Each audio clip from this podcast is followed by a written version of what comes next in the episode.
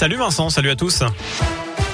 Et une info pratique pour débuter avec ces quelques perturbations à prévoir cette semaine autour de santé, notamment sur la RN 88 entre Terre-Noire et la Croix de l'Orme en direction du Puy, de ce soir jusqu'à vendredi matin, à chaque fois entre 20h30 et 6h.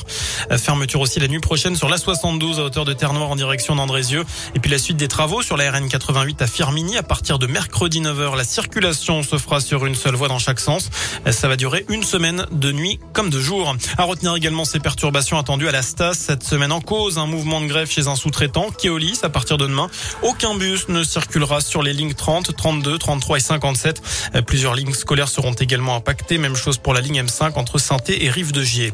Un grave accident de la circulation vers 10 heures ce matin près de la gare de Montbrison. Une femme d'une soixantaine d'années a été héliportée en urgence absolue vers l'hôpital nord de Saint-Etienne après une violente sortie de route. Elle aurait perdu le contrôle de sa voiture. La victime a percuté un platane. Dans le reste de l'actu, Emmanuel Macron visé par un projectile en pleine visite du CIRA, le salon international de l'hôtellerie et de la restauration près de Lyon. Le président a reçu un œuf qui a rebondi sur son épaule. Il s'est écrasé au sol un peu plus loin. Le jeune homme suspecté d'être à l'origine du tir a été immédiatement exfiltré du salon. Le président a proposé de le rencontrer plus tard pour comprendre son geste. L'individu a été placé en garde à vue.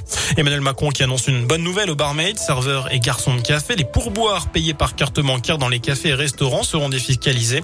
La mesure sera mise en œuvre dans les prochains mois. L'objectif, c'est de redonner de l'attractivité au secteur qui peine à recruter. Les pourboires payés par carte bleue seront sans charge pour les employeurs et également sans impôt pour les salariés.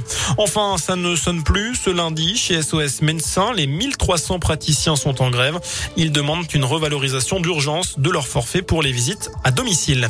Voilà pour l'essentiel de l'actu sur Radio Scoop. Je n'ai plus qu'à vous souhaiter bien une très bonne soirée. Tout de suite, eh bien, je vous laisse aussi en compagnie de Vincent et de Nico. À demain. Merci beaucoup.